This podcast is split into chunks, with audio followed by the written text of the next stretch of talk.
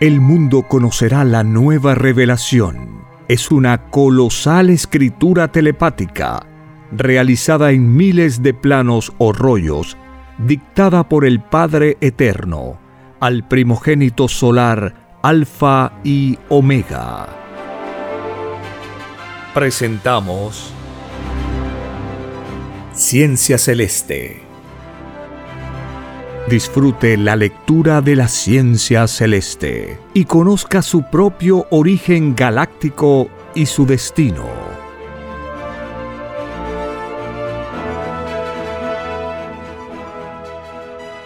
Por la gracia del Divino Padre Eterno. Compartimos la lectura de un divino rollo telepático. Titulado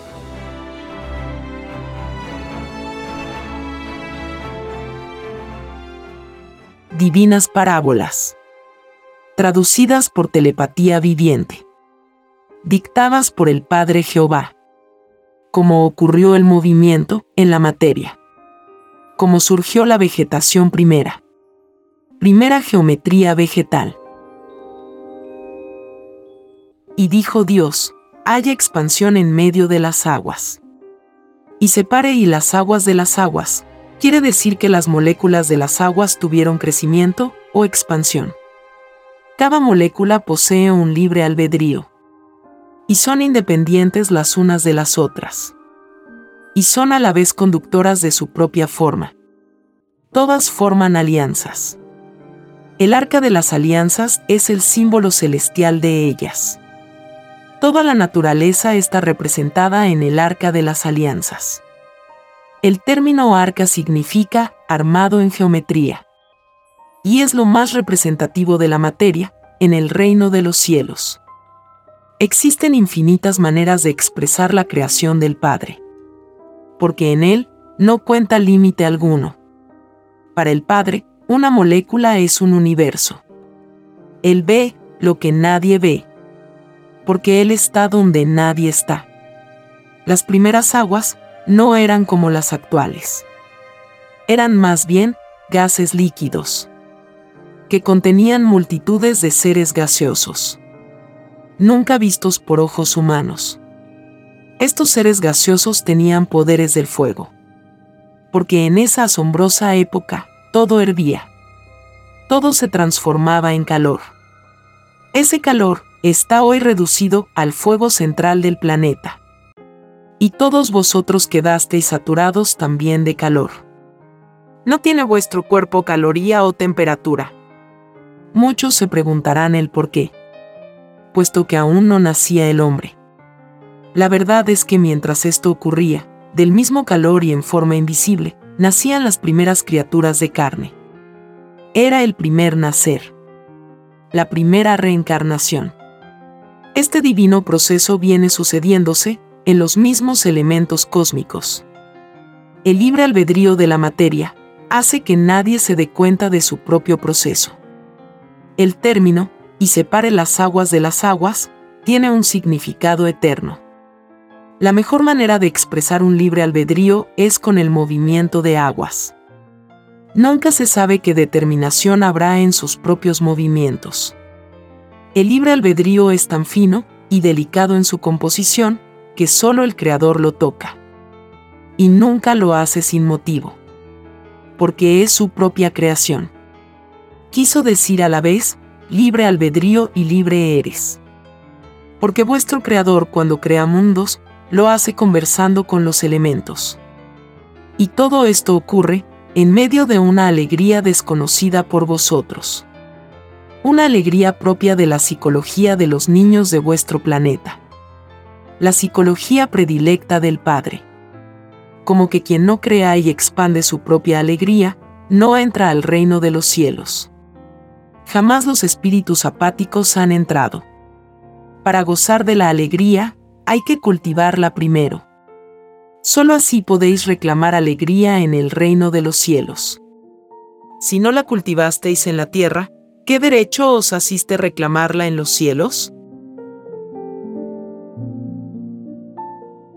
Viene a continuación un dibujo celeste que puede verse en la portada de este podcast. Sí, hijito. Las aguas fueron gases del fuego. Hubo separación entre las individualidades de las moléculas de las aguas. Pues poseen libre albedrío. Las moléculas también nacen de nuevo. Reencarnan de nuevo. Que es la misma ley. El universo es expansivo, por determinaciones propias de la materia y el espíritu. Todo es viviente en sus propias leyes. Los espíritus humanos no comprenden esto. Porque así lo pidieron. Y así se les concedió. Tienen olvido de sí mismos y de la materia que les rodea. El olvido del pasado es parte de las pruebas de un espíritu. El mandato celestial es en lo material y lo espiritual es completo. Las aguas en su composición como gas tuvieron infinitas metamorfosis. Cada metamorfosis es una existencia viviente, tal como la existencia humana. Es solo una forma relativa de filosofía viviente. El nuevo conocimiento adquirido por el espíritu en cada forma relativa le da en el futuro inmediato una nueva forma de cuerpo físico las formas físicas son eternas en la eternidad de los espíritus. Esto es lo que significa, todo espíritu nace de nuevo. Y en cada existencia el espíritu conoce nuevas leyes. Lo que no conoció en determinado mundo, lo conoce en otro. Y así sucesivamente por siempre jamás. Porque de todo hay en el rebaño del Padre. Y lo del Padre es infinito tan infinito como los granos de arena que contiene un desierto. Las aguas primeras no eran como las actuales. Pasaron por infinitos colores. Y cada color abarcó un tiempo que jamás podrá calcularlo la ciencia terrestre. Haya expansión en medio de las aguas, significó y aún significa que todo el universo tiene jerarquía. Hasta las moléculas y microbios de todos los elementos. Toda expansión es un desarrollo del fruto mismo. Las aguas no han terminado aún ese desarrollo. Lo que sucede en el interior de las moléculas es algo que nadie ha sabido. Más, ahora se sabrá. La luz del conocimiento en el Padre todo lo explica. El demonio de la ignorancia será aplastado en este mundo, una vez más. Solo a Satanás le conviene que las criaturas sean ignorantes. Así también lo quieren las clases privilegiadas del mundo materialista. Pobres de aquellos que por sus causas hay hijos ignorantes, los tales son los demonios que sirven al demonio. Escrito fue que los humildes son los primeros. Ellos debieron tener, por lo tanto, la mejor de las educaciones. Ellos deberían gobernar el mundo. Si así no fue, es porque hubieron espíritus demonios que cayeron una vez más. Porque en lejanos mundos, estos demonios hicieron igual cosa. Millones y millones de mis hijos en infinitos mundos viven en la más completa ignorancia. Todo espíritu acaparador del conocimiento de su mundo pidió una nueva oportunidad. En una nueva forma de vida llamada vida humana. Pidió y se le concedió y prometió en el reino de los cielos enmendar el daño hecho en otras existencias. La moral y la materia se influyen mutuamente. Es por eso que el Divino Padre al explicar el origen de las cosas, mencionan ciencia y moral. La moral del Padre creó todas las cosas. No existe gesto o determinación en que no esté la moral. Cada mundo y sus leyes que lo rigen tienen moral. Cada molécula y cada célula poseen moral. Si no lo poseyeran, la herencia del Padre no sería igual en los hijos. Nadie es desheredado. Ni la materia ni el espíritu. En la expansión inicial de la materia terrestre, siguió la transformación. La que aún continúa. Y continuará hasta el último soplo de vida del planeta. El gas de las aguas fue producto de transformación del gas del fuego. Dos magnetismos con libres albedríos diferentes. Y salidos de una misma causa. Todos los gérmenes de los elementos tuvieron por principio el fuego. Se puede decir que todo planeta es producto de los restos de un fogón. La ceniza es la tierra. Y el agua es la evaporación. Tierra y agua salieron de la ebullición de una chispita solar. Tierra y agua salieron en estado de fuego, de los soles alfa y omega. Estos soles aún siguen creando chispitas solares. Aún siguen creando futuros planetas. Y lo seguirán haciendo por toda la eternidad. Cuando los soles crean, los platillos voladores pululan alrededor de ellos. En una cantidad tal, como el número de granos de arena que contiene un desierto. Las naves plateadas tienen la misión de guiar por los espacios, a las chispitas de los futuros mundos. Es por eso que en toda la nueva revelación están los platillos voladores. Y no existe creación alguna en que ellos no estén. Son el alfa y la omega de todo cuanto existe y existirá.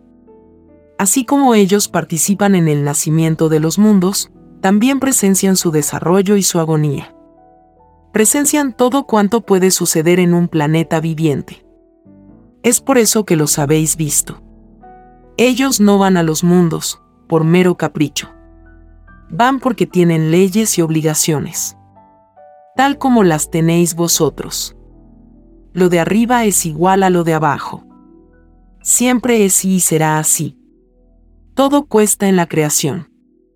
Porque el universo es producto del divino mérito y amor del Padre. Mérito y amor se transmiten a los hijos. Tanto arriba como abajo. En todos los principios de los mundos, el pan se gana con el sudor de la frente. Porque los mandatos del Padre no están limitados a un solo mundo. El límite no cuenta en él. Sus mandatos celestiales abarcan infinitos universos, cuyo número es como el número de granos de arena que contiene un desierto.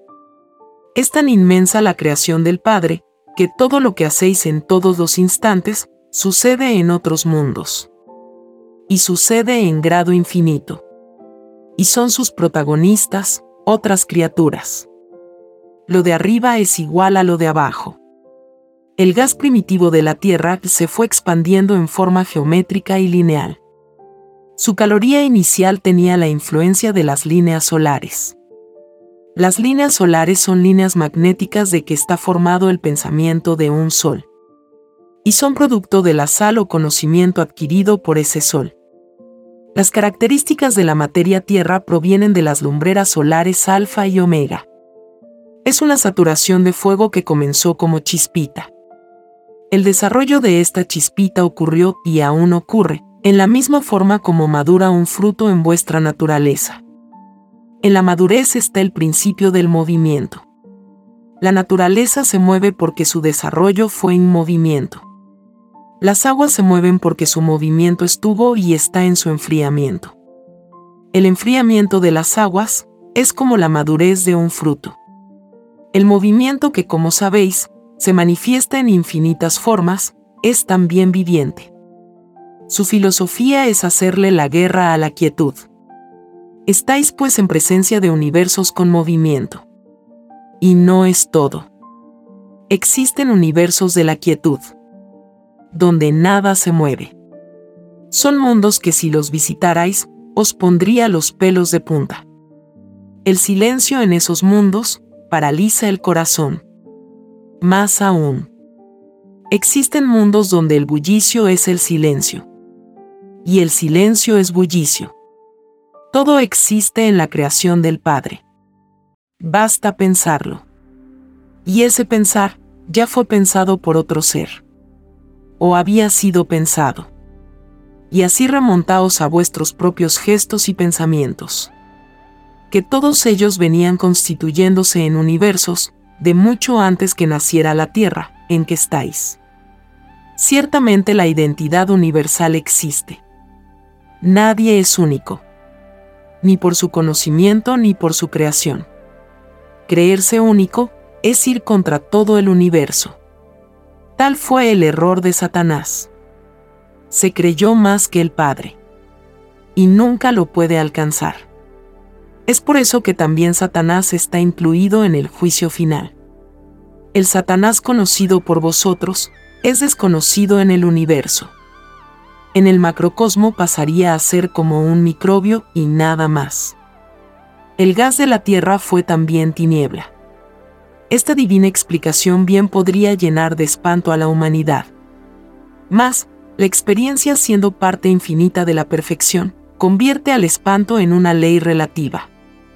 Y todo vuestro pensar es relativo en el respectivo presente, haciéndose eterno en la expansión del futuro. Las tinieblas vienen desde más arriba, desde cielos que ya no están. Lo microscópico como la Tierra proviene de lo colosal. La Tierra es producto del coloquio amoroso de los soles alfa y omega. Muchos de vosotros os preguntáis, ¿de dónde salieron las tinieblas? Las tinieblas fueron pedidas por vosotros los espíritus humanos. Y se os concedió el conocerlas. Todo cuanto os ha tocado sentir, palpar y oler, lo pedisteis y se os concedió. Toda la psicología de vuestras individualidades, la pedisteis. El gas primitivo de vuestro planeta, también fue un pedido. No olvidéis que la creación del Padre es viviente. Y que los derechos que tienen los espíritus, también lo tiene la materia. Ambas son iguales en sus derechos, ante el Creador. ¿No se os enseñó que Dios es infinito? Que todo lo puede, sin lugar a dudas, que todo aquel que proclamando que su Creador es infinito, dudó en la vida de la existencia de otros seres, no entra al reino de los cielos porque su proclama es de boca y no de corazón. Los tales son los hipócritas por comodidad. El mundo está lleno de ellos. Poco le queda al mundo de los hipócritas. Basta un segundo o menos de hipocresía, y no se entra al reino de los cielos. En todo vuestro pensar, no debe existir ni una millonésima de segundo de violación en mi ley pedisteis en el reino de los cielos cumplir en la tierra, con la más elevada moral. La única moral con que se entra al reino. La moral enseñada por los mandamientos. Vosotros, espíritus humanos, visteis por vuestros propios ojos, la moral viviente el del reino de los cielos. Todo cuanto deseáis de lo mejor para vosotros mismos, lo visteis. Visteis la moral única la reina de los cielos. La madre viviente que está en todos. Porque toda virtud también posee sexo. La materia y el espíritu lo poseen. Nadie es desheredado en la creación del Padre. Y es así que el gas primitivo de vuestro mundo también poseyó sexo. Este sexo incluía variedad, masculino y femenino. El origen de cada sexo se inició en los soles alfa y omega. Y la creación de cada sexo fue un principio de fuego. Los soles vivientes piensan. Y al pensar desprenden ideas solares. Cada idea contiene una sensibilidad diferente a la otra. Tal como vuestras individualidades no son iguales entre vosotros. Los sexos son sentires con moral propia el espíritu es también un sentir.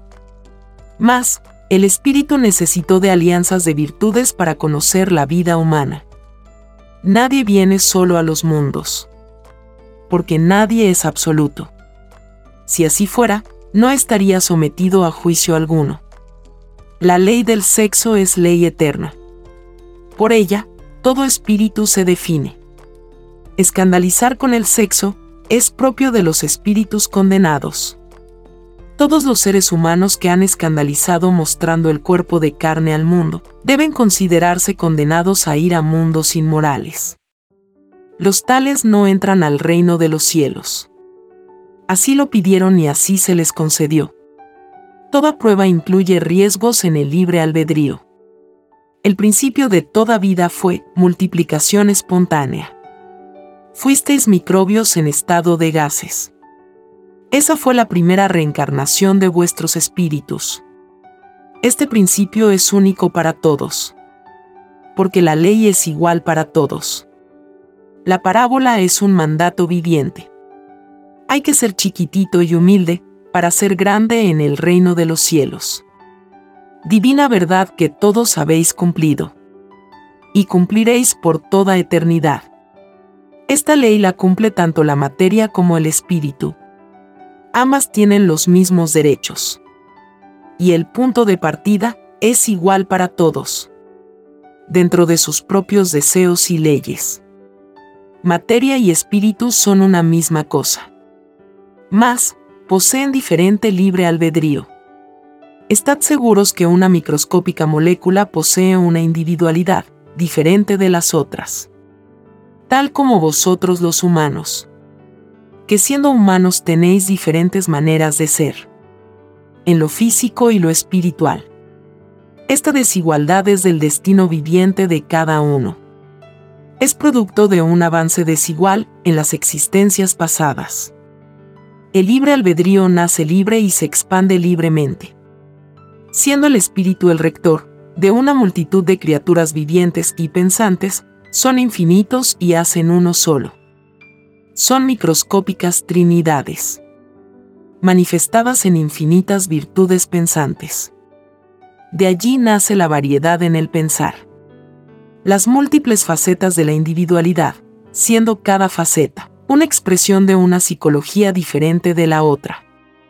Esta variedad es la cualidad en la idea y no existe cualidad en el mismo ser que sean gemelas. Se puede pensar muchas veces en una misma cosa. Y cada vez se emplea diferente tiempo. Un tiempo en la más microscópica unidad no es el mismo en las unidades sucesivas. Porque hasta el tiempo posee libre albedrío en su avance como tiempo. El tiempo se hace sentir en el espíritu. Afecta a las ideas porque no hay idea que no necesite tiempo para expandirse. La más microscópica idea necesita de tiempo. Igual como lo necesitó el planeta para crecer y expandirse. Y toda transformación por invisible que sea, necesita de tiempo. El tiempo también madura. Como madura un fruto cualquiera. De esta madurez nace el movimiento. Porque no hay movimiento que no tenga tiempo como no hay tiempo que no sea movimiento. Tiempo y espacio son una misma ley, expresadas en diferente sentir. El tiempo es como una espera o un ritmo. El espacio es como una cerca que eternamente se busca su límite. Son inseparables cuando nacen de nuevo. Y cuando vuelven al reino de los cielos, toman nuevas determinaciones, nuevos destinos el único punto de partida de todo universo es el reino de los cielos. Lo que sucede en los espacios infinitos, recién lo sabrá la humanidad.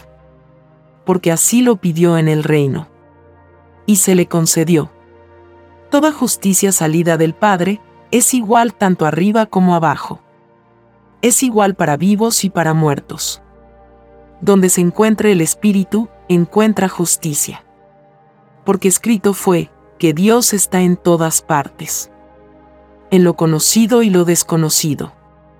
A medida que se nace de nuevo, todo espíritu va conociendo nuevas formas del Padre. El concepto Dios se le revela de nuevo. Es el único concepto del universo que está por sobre todos los conceptos del universo. Está ligado a toda eternidad viviente. La que ha nacido y la que nacerá todo lo nacido vuelve a nacer. Porque el perfeccionamiento de todo espíritu consiste en conocer nuevas formas de vidas. Y muchas veces los espíritus vuelven a nacer en mundos en que anteriormente estuvieron. Una existencia no basta para saberlo todo. Nadie lo sabe todo. Solo el Padre que creó la vida. Toda vida es una geometría. Vuestra vida empezó siendo geometría vegetal. Fuisteis todo lo que vuestros ojos ven. Vuestra jerarquía se templó en el sudor de frente. Vuestra sal de vida salió de los mismos elementos de la naturaleza. Esto es lo que significa el todo sobre el todo. Materia y espíritu hacen de una ley una misma cosa. Y toda cosa es salida de una misma ley y toda ley constituye una cosa. El universo que os rodea tiene un principio tan remoto como decir que salió de la nada. Porque hasta la nada tiene principio remoto. Estando momentáneamente en la vida humana, vuestros espíritus no pueden concebir el punto de origen de la creación. Hay que nacer de nuevo para ver tal maravilla. Mas, a todos os fue dado presenciar y el principio de las cosas. Este hecho ocurrió cuando vuestros espíritus vagaban en los mares de inocencia. Contemplasteis el reino de los cielos porque todo humilde y microscópico es primero en él las inocencias entran y salen en el reino. Es más fácil que entre un microbio que un engrandecido de algún planeta. Allí se encuentran en estado viviente todos los elementos que os tocó conocer en lejanas materias planetarias. Hasta la más microscópica molécula que vuestros ojos han contemplado. Allí es el encuentro universal. Allí están vuestros seres queridos esperando vuestro retorno cuando se lo merecen. Allí están los despreciados, a los que vosotros llamasteis animales domésticos. Ellos son los más grandes en el reino de los cielos. Ellos son espíritus como vosotros, que pidieron la filosofía viviente y de tal o cual animal, tal como vosotros pedisteis la filosofía de monitos humanos. Nadie es menos ante el Padre ante su presencia nadie es animal. El término animal es propio del mundo. No es del reino de los cielos. Los espíritus que animaron cuerpos de animales fueron humanos en otros planetas. Y decidieron probar nuevas filosofías en lejanos mundos. Porque todo espíritu nace de nuevo. Y al nacer de nuevo, acepta todas las consecuencias de la nueva existencia y todos prometen no despreciar a nadie. Porque todo desprecio es devuelto en otra existencia. Y todo daño igual. Todo se paga en el mismo grado de la ofensa. Ni más, ni menos. La ley de la justicia está en la misma acción. Es simultánea e instantánea. Los espíritus pecadores y violadores de mi ley no necesitan volver a entrar al reino eso sería un premio. Estas criaturas pasan sucesivamente de mundo a mundo. Y solo cuando se ha pagado hasta la última violación, se puede entrar al reino. Para entrar a mi morada se necesita estar limpio de corazón. Haber cultivado la alegría de un niño durante toda la vida. Sin dejar de hacerlo ni un instante. Ni un segundo de tiempo. Si dejasteis la alegría por ese tiempo, no podéis entrar al reino de los cielos. Todos los espíritus humanos así lo prometieron y lo pidieron. Cualesquiera que fueren las pruebas y circunstancias de la vida. Esto fue así, porque partisteis con el propósito de cumplir con mi divina ley. Por sobre todas las cosas. Y si así no fue, la culpa recae en la misma humanidad.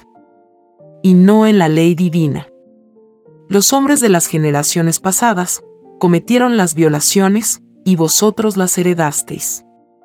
Porque no hay violación que no tenga una causa. Vuestros padres y los padres de vuestros padres son los que os transmitieron el error y la violación.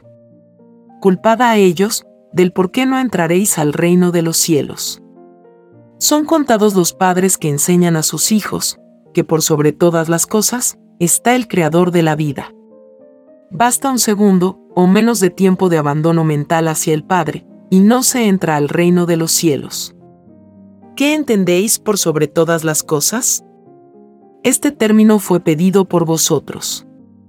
Y se os concedió. Y abarca hasta lo más microscópico que vuestra mente pueda imaginar. Pues el creador de lo microscópico está también en él. En este solo pedido mandato, está la condenación de toda la humanidad a no entrar al reino de los cielos, sin tomar en cuenta las demás violaciones. Esta revelación os provocará el llorar y crujir de dientes. ¿Y cómo maldeciréis a la ilusión de vuestras vidas? Y a sus creadores. Maldeciréis a todo un mundo que os dio comodidades al precio más alto que se pueda concebir. Y ese precio es no entrar al reino del Padre ¿Cómo maldeciréis a los rectores del mundo y sus leyes? Nunca este planeta sentirá tanto odio y desprecio como el que sentiréis vosotros mismos. La violación a mis divinos mandamientos se inició en la maldita era faraónica. Todo comenzó con la adoración al oro. De allí nació la ambición humana, la falsedad de la historia, la gran ilusión. De allí nació la explotación del hombre por el hombre, la que aún continúa. Más, poco le queda, pues los explotados gobernarán al mundo. Las llamadas naciones subdesarrolladas se unirán y formarán una sola nación, constituyéndose en la más grande potencia que haya contemplado el mundo, desde su creación. He aquí el complemento de la divina parábola, los humildes y explotados serán los primeros. Todo humilde será ensalzado y todo grande y poderoso, despreciado. Así es y así será hasta la consumación de los siglos. Las grandes naciones lo son por la explotación de las pequeñas. Probadas fueron en sus intenciones. Sus espíritus que son millones y millones no recibirán la resurrección de la carne. No podrán volver a ser niños en esta existencia. Así lo pidieron si cayesen en violación de ley. Y cayeron. No se puede vivir en comodidad y abundancia, mientras que el semejante se muere de hambre. Eso es inmoralidad viviente. Y ningún inmoral entra al reino de los cielos. Toda inmoralidad es árbol que no plantó el Padre. Y de raíces arrancado en la evolución humana. Todo árbol da fruto. Da herencia y la inmoralidad crea en otras mentes vidas inmorales. Las criaturas creen disfrutar de un derecho. Mas, os digo, todo derecho desaparece, desde el mismo instante en que hay violación hacia mis mandamientos. Nadie viene a la vida con más derechos que otros. Pues todos salisteis de un mismo Padre. Un solo Dios no más. Y todos por igual disfrutáis de la vida. Solo el Creador crea derechos. A los hombres se les enseñó la igualdad. Mis mandamientos no hacen distingos. Ni jamás lo harán. Ellos no mandan hacerse ricos. Menos explotar a sus semejantes. No mandan hacerse rey. Ellos enseñan ser humildes. Es la única condición para entrar al reino. Lo demás es ilusión la comodidad terrenal nada vale en el cielo. Menos vale una comodidad que es producto de la explotación. Se puede ser rico trabajando. Eso es otra moral. Más, es casi imposible servir a dos señores. A dos filosofías y decir que se sirve a una. O se sirve a Dios o se sirve al oro. No olvidéis que todo es viviente en el universo el oro lo es también. Y tiene como tal sus dominios. Y su filosofía es la ilusión, reduciendo al espíritu a creer en un solo presente, anulándolo en las leyes espirituales. Es por eso que ningún rico ha entrado ni entrará al reino de los cielos. Millones y millones de terrestres que han vivido en la tierra maldicen aún a los creadores de riquezas pues por culpa de ellos, no pueden entrar al reino. Igual ocurrirá entre los vivos. La ley del Padre es igual tanto arriba como abajo. Los mandamientos fueron dados al mundo, para que los hombres no se explotaran. Porque todo espíritu humano pidió no ser explotado, ni el explotar a otros. Más, pidieron estar expuestos a ellos expuestos a la influencia de los explotadores que habrían de surgir. Pidieron riesgos, porque los desconocían desde el punto de vista terrenal. Nadie nace sabiendo. Todo debe aprenderse. El sudor de frente que corresponde al esfuerzo espiritual de cada uno es eterno. Solo el mérito cuenta para el Padre. El conocimiento. Lo aprendido por el Espíritu porque la sal y el sudor de cada vida le proporciona al espíritu su futuro cuerpo físico. He aquí la suprema causa del trabajo. He aquí la divina verdad del más antiguo de los mandatos. Te ganarás el pan con el sudor de tu frente. Porque el propio esfuerzo partiendo, desde el microscópico segundo de tiempo, te proporcionará el nuevo cuerpo de carne. He aquí la causa de todas las causas. De esta divina causa, salen causas humanas. El libre albedrío de cada uno, escoge la calidad y cualidad de su propia causa. El conjunto de pensares de una existencia es un todo viviente, que es pesado en el reino de los cielos. Es pesado por segundo de vida vivido, y aún menos del segundo. Contad vuestros segundos de vuestra existencia. Partid desde los doce años. Calculad el número de segundos vividos. Cada segundo de vida corresponde a un puntito celestial. Y cada puntito a una existencia. Y a la vez a un mundo. El total de puntitos celestiales se denomina divina añadidura del espíritu. Porque a la acción hecha en el planeta, se agrega su consecuencia. Cada acción salida de cada mente repercute en el reino de los cielos no existe acción alguna que no quede registrada en el reino. Allí está todo lo que ha ocurrido y ocurrirá en el universo expansivo pensante. Todo lo que ha ocurrido en cada planeta del espacio. De los que estuvieron, están y estarán. Así es el universo viviente del Padre Jehová. Jehová de los ejércitos. Padre eterno de cuanto existe y existirá. El mundo tierra me conocerá en una nueva dimensión del conocimiento. Una nueva doctrina cubrirá la tierra. Un nuevo mandato celestial se cierne sobre la tierra. Y al extenderse irá provocando en cada criatura el llorar y crujir de dientes que les fue anunciado con siglos de anticipación. Y del cual poco o casi nada de caso le hicieron. Más amarga será la sorpresa para los espíritus ilusionados e ingratos prometieron y no cumplieron. Prometieron adorar y estudiar los mandatos del Creador que les dio el ser, por sobre todas las cosas. Por fin la humanidad sabrá el infinito significado de tal promesa mandato. Nadie nace sabiendo. Todos nacen obedeciendo. Porque el saber es posesión y tiene jerarquía. La responsabilidad es universal. A donde vaya el espíritu, encontrará la misma ley, manifestada de infinitas formas. La multiplicidad es una forma del infinito. El cálculo humano se repite en lejanos mundos, como el número de arenas que contiene un desierto. Cada acto que habéis hecho en vuestras existencias constituyen universos. La repetición de los actos es una de las formas de la expansión universal.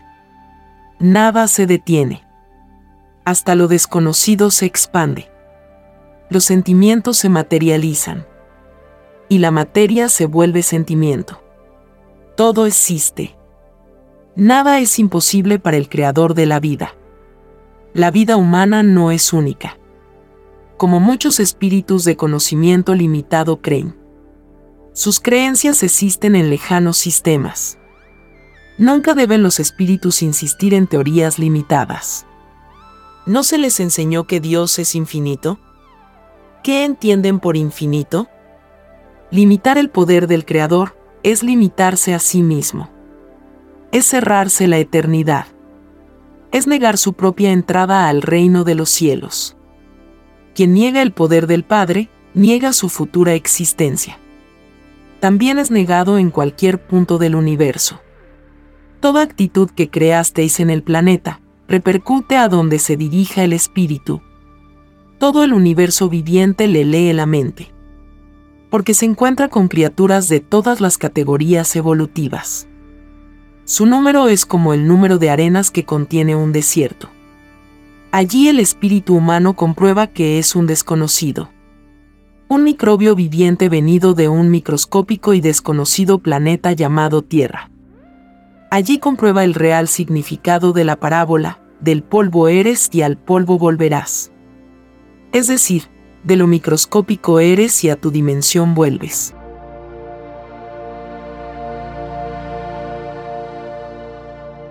Escrito por el primogénito solar, Alfa y Omega.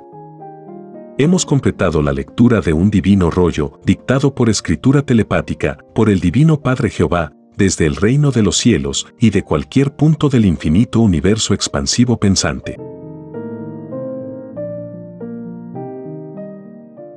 Les estamos muy agradecidos por su atención y si el Divino Creador lo permite, hasta un nuevo episodio.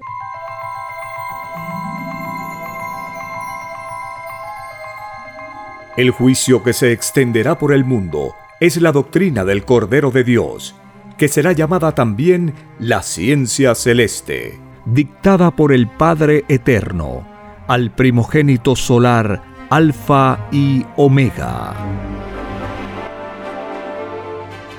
Hemos presentado Ciencia Celeste. Comparta gratuitamente todos los libros en formato PDF de la página web www.alfayomega.com.